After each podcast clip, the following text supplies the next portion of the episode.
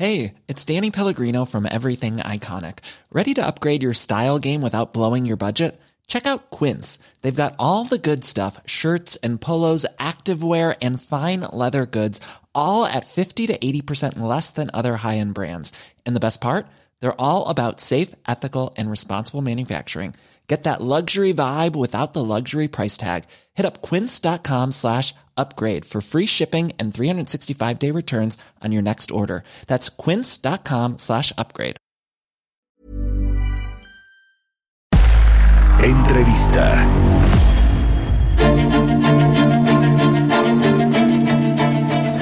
Ya estamos de regreso aquí en Bitácora de Negocios. Muchas gracias por acompañarnos, por seguir con nosotros. Vamos a platicar con José Luis de la Cruz, él es director del Instituto para el Desarrollo Industrial y el Crecimiento Económico. ¿Cómo estás, José Luis? Muy buenos días. Muy buenos días, muy bien, gracias por la invitación. Gracias a ti, como siempre, por tomar nuestra llamada. Pues muy interesante el análisis que hacen con respecto a eh, cómo se va a traducir esta caída de la actividad económica en México. Hay eh, corredurías, eh, bancos de inversión como el JP Morgan que prevén que México caiga 7% este año en su Producto Interno Bruto. Y bueno, pues esto va acompañado de la cancelación de empresas, de la cancelación de empleos. De, ustedes prevén a un máximo de hasta de la pérdida de hasta 1.750.000 puestos de trabajo en el mercado laboral, lo cual es decir mucho, ¿no? Si, si, y aquí me corregirás, eh, José Luis, ¿cuántos se crean normalmente en una época de, estabilidad económica? Más o menos 400, 500 mil empleos, es decir, estaríamos retrocediendo pues varios años, ¿no? Atrás. Cuéntanos, José Luis. Eh, bueno, efectivamente, eh, probablemente la arista más delicada en términos sociales y económicos es el desempleo, la pérdida de fuentes de trabajo. Nosotros, como bien mencionas, estamos estimando eh, dos aspectos, la parte formal, en donde se perderían eh, probablemente hasta cerca de un millón de empleos, y la informal, en donde también habría afectaciones. Tan solo este cierre de negocios que se está haciendo implica también a la informalidad en donde pues sería una cantidad de alrededor de entre 800 y 700 mil empleos más. Es decir, esta válvula de escape también se vería afectada y evidentemente con esto tendríamos problemas no solo económicos, sino también sociales y que es una vertiente que nos parece debe de cuidarse mucho porque si bien es relevante contener el contagio sanitario, también va a ser fundamental garantizar que la economía mexicana siga funcionando en sus elementos básicos para que este problema sanitario no se traduzca en uno eh, económico y social. Ese, ese es el gran asunto también, ¿eh? porque eh, no solo estamos hablando de la, economía, pues es eh, todos, ¿no? todas las decisiones que, hacemos todos los días y, se reflejan, pues es una decisión económica, cualquier asunto que hacemos, pero el tema social de, la inseguridad y, el, el, enojo social puede ser pues muy, muy importante también para, para la economía, para el empleo, para el consumo. José Luis, a ver, se han hablado de, de fórmulas, cómo es posible salir lo más pronto que se pueda de esta crisis. Eh, hay ahí temas de la política fiscal, de los apoyos directos, de eh, echar a andar eh, pues planes extraordinarios de gasto en, en infraestructura para tratar de reactivar la economía, en fin todo esto que está sobre la mesa, tú que, eres un economista muy respetado y, muy consultado por, por, pues, por empresas y por todo el mundo, ¿qué harías? A ver, ¿tú qué harías si, estuvieras al frente de la Secretaría de Hacienda? Eh, bueno, yo creo que lo primero es eh, cumplir con lo que ya está establecido, es decir, por ejemplo, la devolución eh, del IVA a empresas. Eso, en principio, es algo que no está ocurriendo y que les daría flujo inmediato. Eh, segundo, eh, el pago oportuno a proveedores, es decir, bienes y servicios que ya el sector privado le prestó o le otorgó al sector público en sus tres niveles de gobierno, es fundamental que también eh, se acelere ese pago oportuno a proveedores.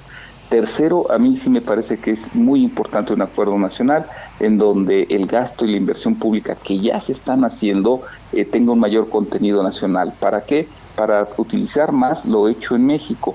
Eh, cuarto, eh, sí me parece también eh, esencial un programa de infraestructura nuevo, es decir, el, presupuesto ya diseñado el año pasado no contemplaba esta situación.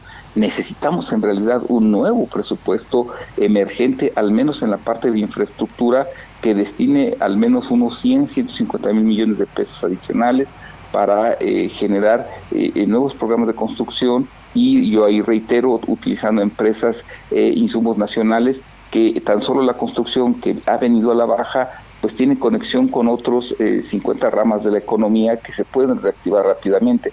Y evidentemente un pacto nacional de preservación del empleo en donde ya se atiendan con mayor puntualidad algunos requerimientos particulares que pueden facilitar el crecimiento. No vamos a poder detener la, la recesión que viene, pero sí la podemos aminorar.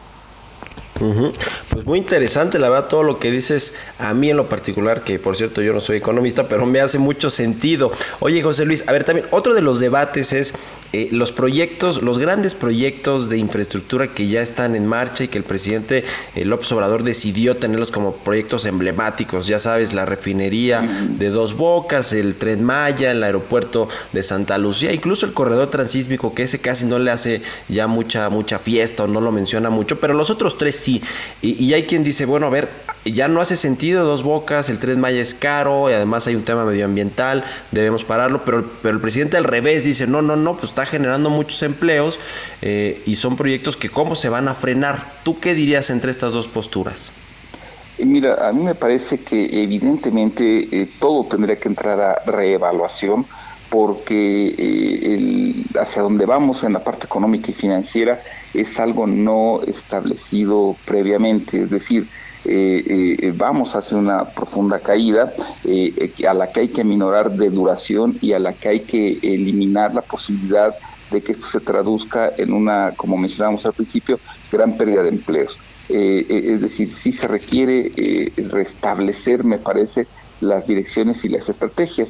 Y en ese sentido, reevaluar la pertinencia de algunos de esos proyectos no necesariamente implica que se terminen, pero sí probablemente que se pudieran posponer o que pudieran eh, dirigirse parte de esos recursos a otros sectores que tienen la mayor capacidad de generar crecimiento económico y de reactivación económica. Entonces sí me parece que por lo menos debería haber un proceso de reevaluación porque al final del día, en estos momentos, los recursos del sector público junto con los del sector privado tienen que alinearse para garantizar la menor caída posible de la economía. Otro tema de debate eh, y que ha estado ahí en, la discusión, incluso con el presidente, se ha referido al tema del endeudamiento, de aumentar la deuda pública, el déficit fiscal, eh, si lo tiene que hacer o no Hacienda. el presidente critica que los gobiernos neoliberales, cuando había una coyuntura de este tipo, corrían a los mercados a pedir deuda y se, y se endeudaban y el país eh, irresponsablemente y dejando al país mucho más endeudado. Pero bueno, pues hay otros otros economistas y otros eh, eh, eh, pensadores y, gobernantes que dicen que no, que no. Es más, el propio Carlos Ursúa lo escribía en esta semana en el Universal, en su artículo, donde, donde hablaba de, de la crisis, de cómo salir, de cómo enfrentarla, y decía que no es malo, que no hay que tenerle miedo al endeudamiento siempre. Sin embargo, hay que saber cómo se van a utilizar y etiquetar esos recursos que pidas en, en los mercados. ¿Tú cómo ves este asunto del déficit fiscal? Si es o no viable para un país como México, que ciertamente tiene otras condiciones que un país desarrollado como Estados Unidos que sale a, pedir deuda y que luego, luego la inyecta a la economía. Bueno, yo creo que al final del día el primer paso ya lo dio el propio Congreso de la Unión al buscar reducir el superávit que se tenía eh, autorizado, es decir, ya hay margen para que ese superávit que con el que se presupuestó este año pudiera llevarse hasta cero, es decir, ya al final de cuentas es autorizar eh, no tener que eh, comprometerse con más ahorros en un momento dado eh, que la economía nacional está enfrentando la necesidad de crecer. Entonces yo creo que al menos el Poder Legislativo ya empezó a sembrar el terreno hacia la posibilidad primero de reducir el superávit y evidentemente también abrir la posibilidad de que se pueda endeudar el gobierno.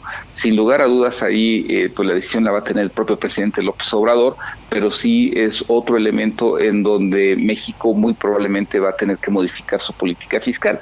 Aquí la restricción es que las calificadoras, eh, por lo que ocurrió hace unos días, eh, evidentemente que van a tener, tener también la lupa sobre qué tan sostenible va a ser este endeudamiento público. Y ahí es el problema de que México haya llegado pues, con ciertos eh, problemas de crecimiento, con ciertos problemas en el manejo de Pemex, porque el margen que va a tener también va a ser reducido, pero sin lugar a dudas lo va a tener que explorar. Pues ahí está, porque además le va a salir más caro, ¿no? Ir a los mercados ya con esta eh, baja en la, en la calificación del soberano, de la deuda mexicana, pues va, va, a encontrar más caro, ¿no? El financiamiento en, eh, fuera. Efectivamente, ese es un problema de que la calificación pues se haya bajado en estos días. Híjole, bueno, pues qué cosas, eh, José Luis, siempre muy interesante platicar contigo. Muchas gracias por, por eh, darnos, eh, atender aquí nuestra llamada, José Luis de la Cruz, director del Instituto para el Desarrollo Industrial y el Crecimiento Económico. Muchas gracias y buenos días.